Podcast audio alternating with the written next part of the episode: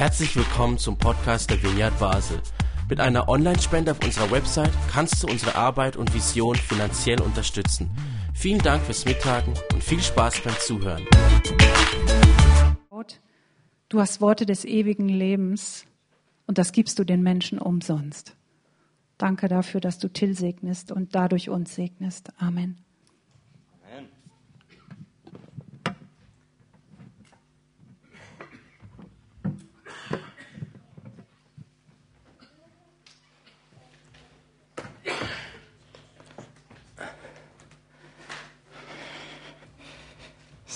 So.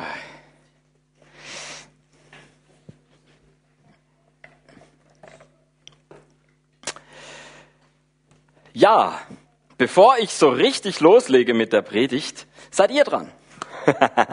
ich habe gedacht, ich spiele euch gleich zu Beginn den Ball zu.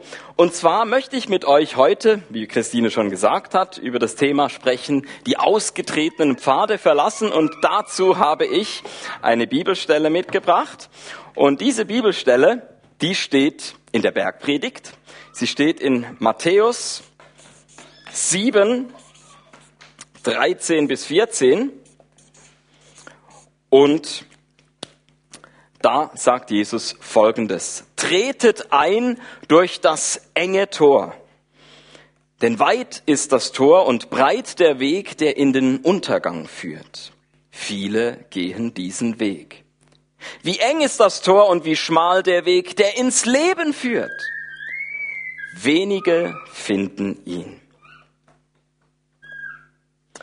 Ich möchte euch über diesen Text eine kurze Diskussion haben lassen, da wo ihr seid, zu zweit oder zu dritt. Und damit ich die Diskussion auch ein bisschen anrege zusätzlich, habe ich noch eine Interpretation, die ich euch mitgeben könnte. Sie ist, ich habe mich nämlich gefragt, was sagt wohl dieses Buch dazu? Äh, das äh, ist so vor kurzem als christlicher Bestseller über die äh, Theke gegangen im christlichen Buchladen, weil es eine lang ersehnte deutsche Übersetzung war eines Buchs, das es auf Englisch schon lange gibt, The Divine Conspiracy. Auf Deutsch heißt es Gott und der Autor heißt Dallas Willard. Und es ist im Prinzip eine Auslegung der Bergpredigt. Und auf Seite 468 schreibt Dallas Willard, das schmale Tor ist der Gehorsam und das dafür notwendige Vertrauen auf Jesus. Das breite Tor dagegen bedeutet, dass ich einfach nur das tue, was ich will. Diskussionsfragen. Ich habe sie euch aufgeschrieben. Ich gebe das jetzt schnell runter. Dann könnt ihr das nach links und rechts weitergeben. Ja, was macht das Wort von Jesus mit mir? Beziehungsweise die Interpretation von Dallas Willard. Erlebe ich das auch so, dass der vertrauende Gehorsam ins Leben führt und dass es in den Untergang führt, wenn ich das tue, was ich will?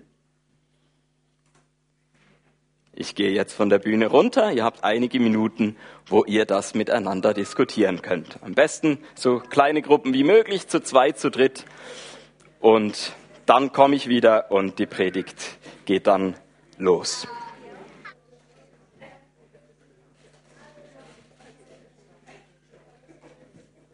Ja, ja, ich habe zweierlei Erfahrungen gemacht. Diejenigen, die die Interpretation von Dallas Willard bestätigen, aber auch die, die ihr widersprechen. Ich bin überzeugt, ich will das Beste. Zum Beispiel für meine Familie. Würde ich das tun, was meine Kinder wollen, gell David, dann wäre deren Gesundheit schnell ruiniert. Sie würden zu viel Zucker essen und trinken, sie würden zu viel Zeit mit Medienkonsum verbringen. Und meine Frau, die braucht grundsätzlich viel zu lange, bis sie überhaupt, überhaupt weiß, was sie will. Also ist klar, wir fahren am besten, wenn wir das tun, was ich will. Denn ich will das Beste für alle. Und mit genau dieser Einstellung führe ich meine Familie immer wieder in den Untergang. Ich erwarte von David, was man von einem Vierjährigen noch gar nicht erwarten kann. Ich übersehe die Bedürfnisse, die man nach einem langen Schultag hat, sowohl bei Sarah als Schülerin als auch bei Chrissy als Lehrerin. Das Erstbeste, was ich will, ist eben doch nicht immer das, was allen dient. Und so tue ich gut daran, die eine oder andere Stimme bei meinen Entscheidungen und Handlungen zu berücksichtigen. Vielleicht also doch auch die Stimme von Sarah oder David, auf jeden Fall die Stimme von Chrissy und vor allem die Stimme von Jesus. Dieser Weg ist natürlich entsprechend gesprächsintensiv, aber es lohnt sich, die zusätzliche Zeit zu investieren. Das ist also die, die Verteidigung von Dallas Willard. Jetzt gehe ich zum Angriff über gegen seine Interpretation. Ich war ja nach Pfingsten, ist auch wieder eine Familienstory. Ich war auf Sardinien. Manche haben es äh, mitgekriegt. Und dort auf Sardinien habe ich erlebt, wie ein paar Menschen sozusagen ungehorsam waren, lieber auf sich selbst vertraut haben, wirklich einfach das getan haben, was sie wollten. Und doch war gerade ihr Weg einer, der nicht in den Untergang, sondern ins Leben führt. Seid ihr gespannt? So geht die Story. Ich bin mit meiner Familie, als wir schon so eine Woche da Urlaub gemacht haben. Wir haben viel Zeit verbracht am Meer. Wir sind am Strand gewesen. Ich habe äh, mit meiner Frau und meinen Kindern einige Restaurants ausprobieren dürfen. Und an dieser Stelle ein herzliches Dankeschön für alle, die mir da zum Geburtstag einen Zustupf an die Urlaubskasse gegeben haben. Es war richtig toll. Wir haben gut gegessen, wir haben es uns gut gehen lassen.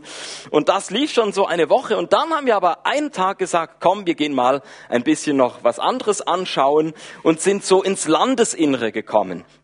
Mehr so in die Berge, man hat das Meer nicht mehr gesehen. Und wir wollten unter anderem auch zu einem Restaurant, wo wir eine Empfehlung hatten, wo wir dachten, okay, das klingt interessant.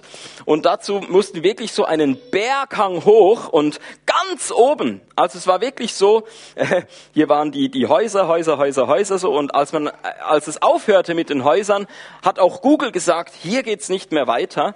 Aber in Wirklichkeit ging es doch noch weiter. Und erst als es wirklich nicht mehr weiter ging, da war dieses Restaurant. Ihr könnt euch also vorstellen, es hatte eine unglaublich tolle Aussicht von dort oben gehabt. Und das war auch das, was ich im Vorfeld wusste, ne? eine Aussichtsterrasse. Und dann kamen wir aber dahin und dummerweise hatte es gerade davor geregnet. Dummerweise war es schon recht kühl, auch jetzt gegen Abend. Und darum waren wir drin. Jetzt denkt ihr vielleicht, deswegen wäre ich enttäuscht gewesen. Nein, ich war überhaupt nicht enttäuscht, denn was ich nicht wusste war, dieses Restaurant hatte so viel mehr zu bieten als nur eine schicke Aussichtsterrasse. Schon allein, wir kamen herein, dieser zuvorkommende Service, den wir erleben durften. Meine Frau und ich haben gleich mal einen Prosecco aufs Haus bekommen. Dann saßen wir da am Tisch, haben einen Briefumschlag bekommen. In diesem Briefumschlag war handgeschrieben die Speisekarte. Wir haben sie entfaltet und gelesen und dann bestellt. Es klang verheißungsvoll. Und während wir da gewartet haben, haben wir uns im Raum umgeschaut und wir haben gemerkt, wow, hier hat sich jemand ganz viele Gedanken gemacht. Da war schon allein die Inneneinrichtung mit den Möbeln. Das war ganz besonders. Interessante Bücher, die da in den Regalen war. Da war eine Wandtafel mit, äh, äh, äh wo, wo, wo der Kellner dann äh, live, als wir da waren, auf Italienisch irgendwie so einen philosophischen Gedanken aufgeschrieben hab, hat. Und ich konnte gerade so knapp gut genug Italienisch, dass ich verstanden habe, was er da schreiben wollte. Und dann an den Wänden war irgendwie ähm, ganz toll so Fotografien von Jazzmusikern. Wirklich ganz tolle Fotos und passend dazu natürlich ausgewählte Jazzmusik aus den Lautsprechern. Also schon bis hier, es war ein Genuss, egal auch wenn man auf die Toilette ging oder irgendwo, da hat sich wirklich jemand ganz viel überlegt, wie er das Ganze dekorieren möchte oder sie. Und dann kam ja noch das Essen. Und auch das Essen, es war einfach himmlisch, es war ein Genuss, es war exquisit. Und irgendwann gegen Ende haben wir natürlich die Rechnung bezahlt. Auch das war kreativ. Er hat diese Rechnung so in ein Büchlein, was er zufällig aus einem Regal rausgenommen hat, so eingeklemmt und hingelegt. Und dann habe ich bezahlt und zum Schluss gesagt, diesem Mann aus dem Service, das war die schönste Erfahrung, das absolute Nummer eins Restaurant, was ich hier in Sardinien erleben durfte. Vielen, vielen Dank. Und dieser Mann hat gestrahlt und ich habe gemerkt, der macht das wirklich, ähm, ja, von Herzen, nicht um irgendwelche Menschen abzufertigen oder abzukassieren, sondern weil ihm wirklich daran liegt, dass Menschen so beglückt werden, wie ich das da erleben konnte. Jetzt, warum erzähle ich die Geschichte? Ich glaube, aus zwei Perspektiven geht die Geschichte darum, wie man ausgetretene Pfade verlassen kann. Einerseits aus der Perspektive von uns Gästen. Wir haben den Touristen-Hotspot am Meer verlassen, sind ins Landesinnere, haben äh, da irgendwie den Weg gefunden zu diesem Restaurant und wir haben erlebt, es hat sich gelohnt. Es war ein Wagnis. Es war ein gewisser Aufwand, den wir dafür betrieben haben, aber es war es wert. Aus der Perspektive des Restaurantteams, glaube ich, ist es gar nicht so viel anders. Auch sie haben ausgetretene Pfade verlassen. Sie haben gesagt, wir machen Restaurant anders. Menschen sollen hier eine besondere Erfahrung machen, so wie sie, wie sie sie am Meer nicht machen können. Wir geben uns ganz besonders viel Mühe. Wir stecken ganz besonders viel Liebe rein. Und es ist ein Risiko. Es könnte sein, dass wir uns da ganz toll für selbst verwirklichen und trotzdem kommt niemand, weil die Leute sagen, ja gut, aber diesen weiten Weg da oben auf den Berg hoch, das ist es mir dann doch nicht wert. Ich esse doch lieber einfach Pizza unten am Meer. Aber nein, sie konnten erleben, hier kommen tatsächlich Leute, die das, was wir hier machen, positiv aufnehmen. Und ich könnte mir vorstellen, dass es hier auch Ratgeber gibt, die diesen Leuten vom Restaurant sicher auch anderes nahegelegt haben. Vielleicht das. Zieht mit eurem Restaurant an einen Yachthafen. Ja, dort könnt ihr wirklich da all das, was ihr so exzellent hier macht, tun. Und ihr könnt euch zusätzlich erlauben, das Doppelte oder sogar das Dreifache für eure Leistung zu verlangen. Warum macht ihr das nicht? Oder ein anderer Ratgeber würde vielleicht sagen, hey, zieht doch mit diesem Restaurant neben einen Campingplatz. Ja, die Preise, die sind erschwinglich für jeden. Ich merke, ihr möchtet nicht nur exklusiv für die Reichen irgendwie sein, sondern ähm, ja, aber damit noch mehr ähm, von euch beglückt werden können, dann geht doch in, zu, neben diesen Campingplatz. Dann reicht es auch völlig, wenn ihr einfach ein bisschen besser Pizza Margherita machen könnt als die Alternative aus der Tiefkühltruhe. So, ähm, ihr müsst euch gar nicht so anstrengen. Es reicht doch völlig, wenn ihr einfach irgendwie nur halb so viel Leistung erbringt oder sogar nur ein Drittel so viel. Und die Menschen, boah, die bekommen die her da am Campingplatz Deutschland, die wissen doch nicht äh, jetzt äh, da Ansprüche an die italienische Küche. Ihr gebt euch viel zu viel Mühe. Ihr könnt, könntet es euch viel einfacher machen. Ja, aber offenbar, offenbar mag das Team dieses Restaurants nicht irgendeiner ökonomischen Vernunft gehorchen. Es tut unbeeindruckt einfach das, was es will. Es folgt dem eigenen Herzen, dem eigenen Traum, der eigenen Vision. Biblisch gesprochen, während viele den breiten Weg gehen, tritt man hier durch das enge Tor. Oder in der Sprache des Marketings, während viele Red Sea, das Rote Meer als ihre Strategie wählen, hat man sich hier oben auf dem Berg für den blauen Ozean entschieden. Das muss ich euch natürlich erklären. Ich weiß nicht, wer das kennt. Es ist wie im Marketing kann man zwei Strategien unterscheiden. Das hier eben nennt man Red Sea und also auf Deutsch Rotes Meer. Und warum ist das Meer rot? Das Wasser färbt sich rot darum, weil hier zum Beispiel ein Produkt ist, was ganz viele Leute drauf anspringen, wie die Pizza Margherita, die ich vorhin erwähnt habe. Ja, also mit Pizza Margherita, das geht immer. Da kannst du nicht nur ein Restaurant eröffnen, auch noch eins daneben und noch über die Straße gegenüber die Konkurrenz und so. Hier findet das große Fressen statt. Es ist wie Haie, die sich gegenseitig die Beute streitig machen. Hier läuft das Geschäft, hier geht's ab. Hier ist kein Risiko, weil du weißt, dieses Produkt, ähm, auch wenn ich Konkurrenz links und rechts habe, ich werde damit ähm, ein Geschäft machen können. Mit eben Pizza Margherita oder was auch immer. Und dem gegenüber gibt es hier Blue Ocean. Also blauer Ozean. Wahrscheinlich ahnt ihr schon, was hier ist. Hier geht es darum, wenn ich sage, ich entscheide mich trotzdem, ein Produkt auf den Markt zu bringen, wo ich nicht weiß, ob es überhaupt Menschen gibt, die sich dafür interessieren und ob überhaupt Menschen mitkriegen, dass es dieses Produkt gibt. Es ist schwierig, es ist nicht einfach, es ist mit Risiken verbunden. Ich versuche da irgendwie in den blauen Ozean heraus irgendwie äh, vorzudringen, potenzielle Kunden zu gewinnen für etwas, was vielleicht auch einfach in die Hose geht, was vielleicht gar niemand will. Ich versuche irgendwie, keine Ahnung, ähm, ja, ich weiß nicht, mir kommen Insektenburger in den Sinn oder Bubble Tea oder so, wo ich jetzt da denken würde, das, wer will schon sowas, ja? Aber tatsächlich, ich weiß nicht, wie die Verkaufszahlen aktuell sind, aber irgendwie ähm, kann es tatsächlich sein, dass man mit etwas, wo man vielleicht zuerst denkt, ob das Erfolg haben wird, vielleicht sogar ähm, dann, nachdem man in der Startphase, in der Pionierphase etwas entwickelt hat, plötzlich kriegt einer mit, oh, das ist ja eine tolle Geschäftsidee, kauft das Ganze auf, macht eine Kette daraus und dann landet man wieder im Roten Meer, weil jetzt das Ganze so richtig brummt und ein Hype ist. Also ihr seht, es kann auch wie eine Abfolge sein. Etwas startet im blauen Ozean, plötzlich wird es richtig beliebt, populär. Ähm, es wird zur Strategie des Roten Meeres. Aber dann kann man auch die Erfahrung machen, dass dieses Segment vom Roten Meer immer kleiner wird. Dass nämlich etwas, was, was vielleicht richtig toll lief, irgendwie ist eine Sättigung da. Irgendwie haben die Leute dann doch genug. Irgendwie finden sie, ja, ich habe es gesehen.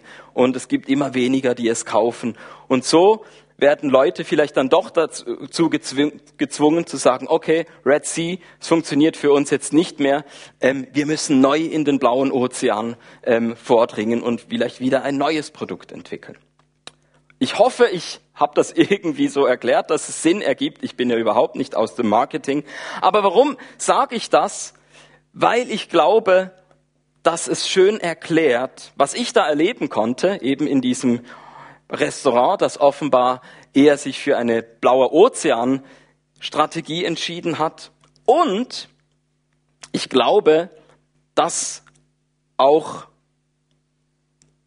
bei, bei Jesus es so ist, dass er sagt wie, hey, auch ihr von der Kirche solltet euch das hier gut merken.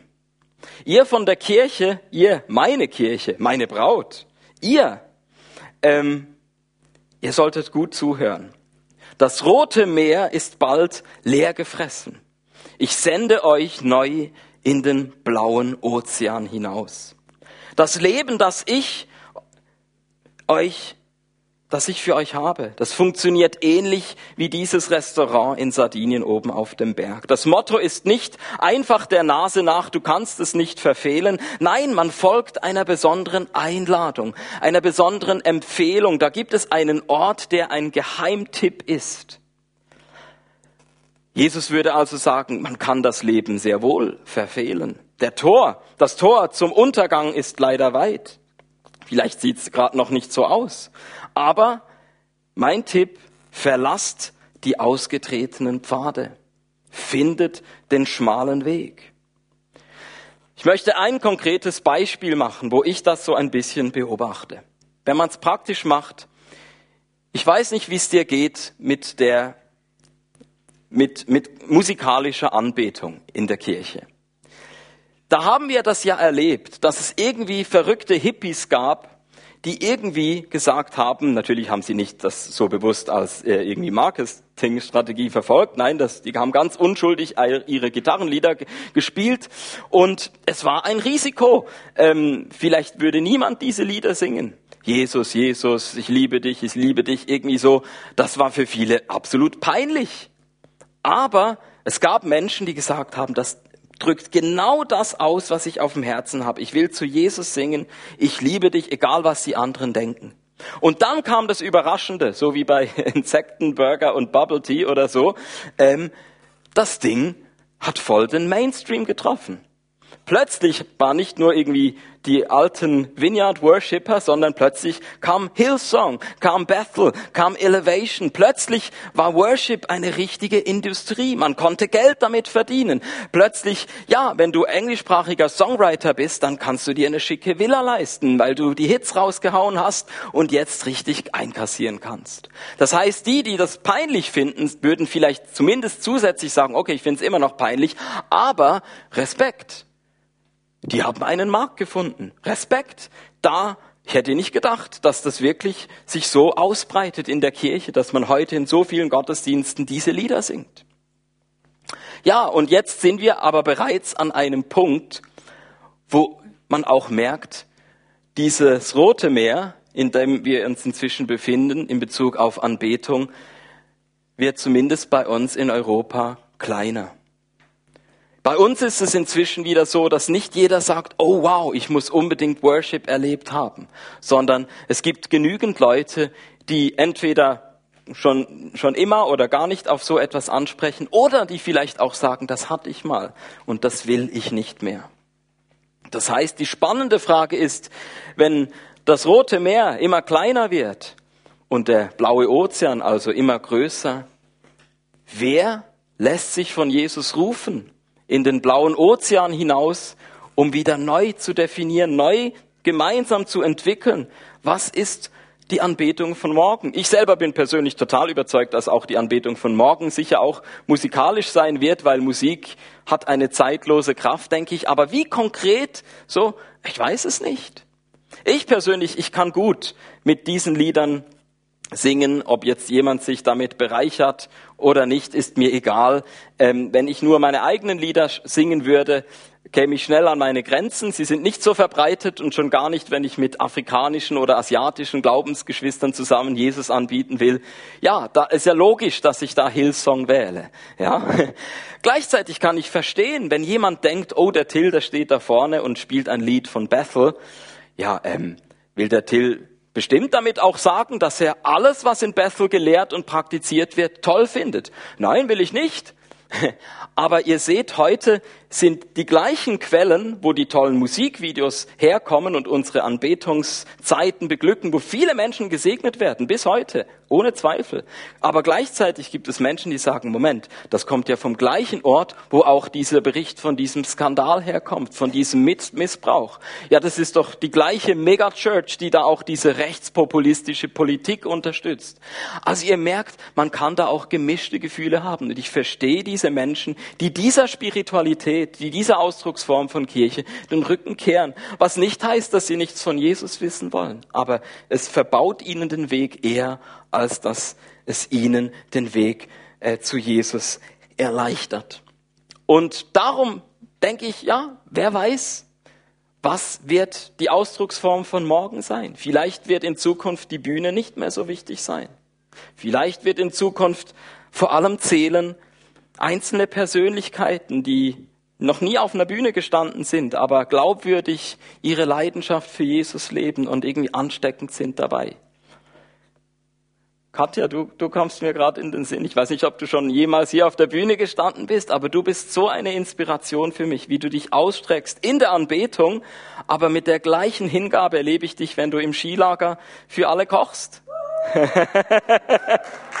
so bringe ich dich in Verlegenheit. Aber ja, ich glaube, auch hier unten sitzen ähm, Menschen, die uns den Weg in die Anbetung, in, in, in die Liebe zu Jesus und zu den Menschen führen können, ohne dass sie hier oben mit dem Mikrofon das handeln können oder das Instrument geübt haben oder was auch immer. Ich weiß es nicht. Ich möchte nur sagen, gerade jetzt in dieser Umbruchssituation, in der wir uns befinden als Vineyard, sehe ich eine Riesenchance. Weil ich denke, ich bin total froh, dass wir in Basel die Gemeinden haben, die genau den Mainstream treffen. Die braucht Gott. Da, da ist Gott erlebbar. Ich will gar nicht sagen, dass man das irgendwie bekämpfen sollte.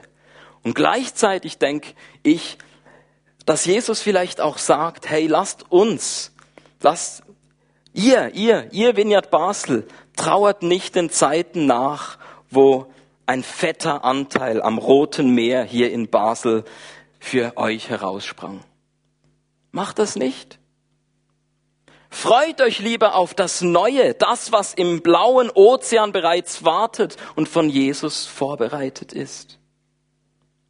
Ich glaube, Jesus ermutigt uns, die ausgetretenen Pfade zu verlassen und den schmalen Weg zu finden.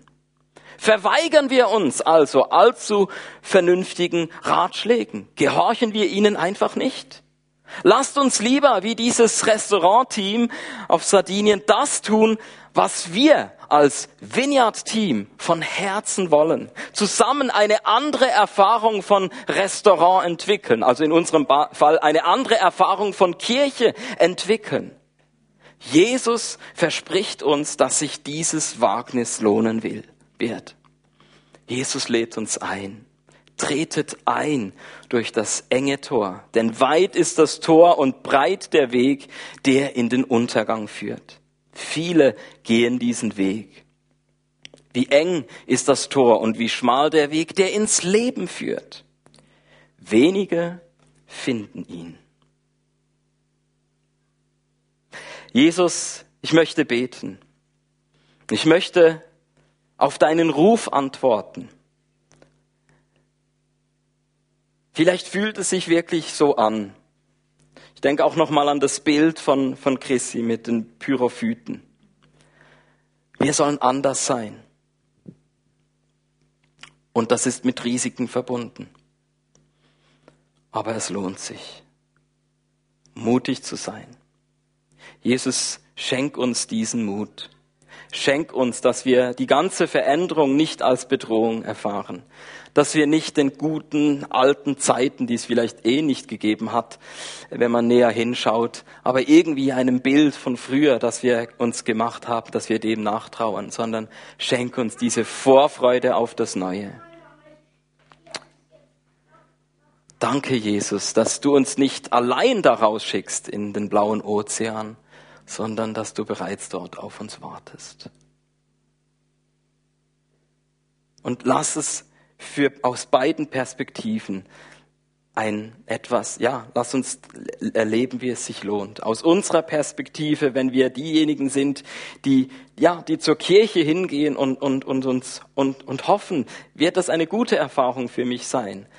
Und dass wir merken, es hat sich gelohnt, aufzustehen, das Haus zu verlassen, den weiten Weg auf sich zu nehmen und merken, da sind wir an den Ort gekommen des Segens, wo wir Erfüllung erleben, wo wir beglückt werden.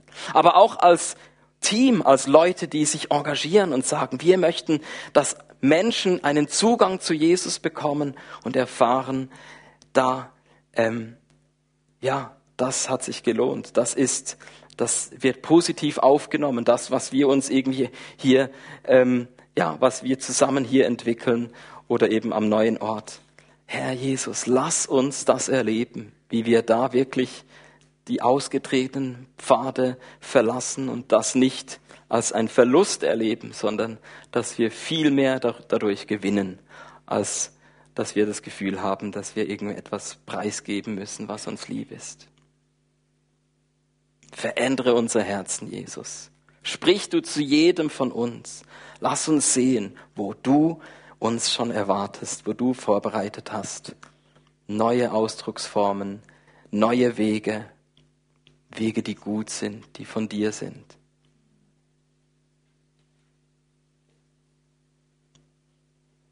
Und mach uns frei.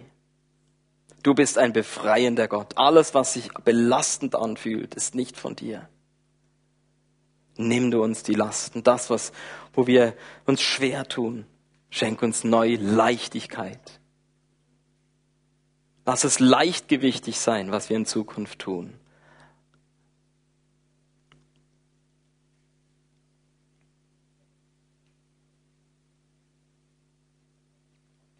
Amen.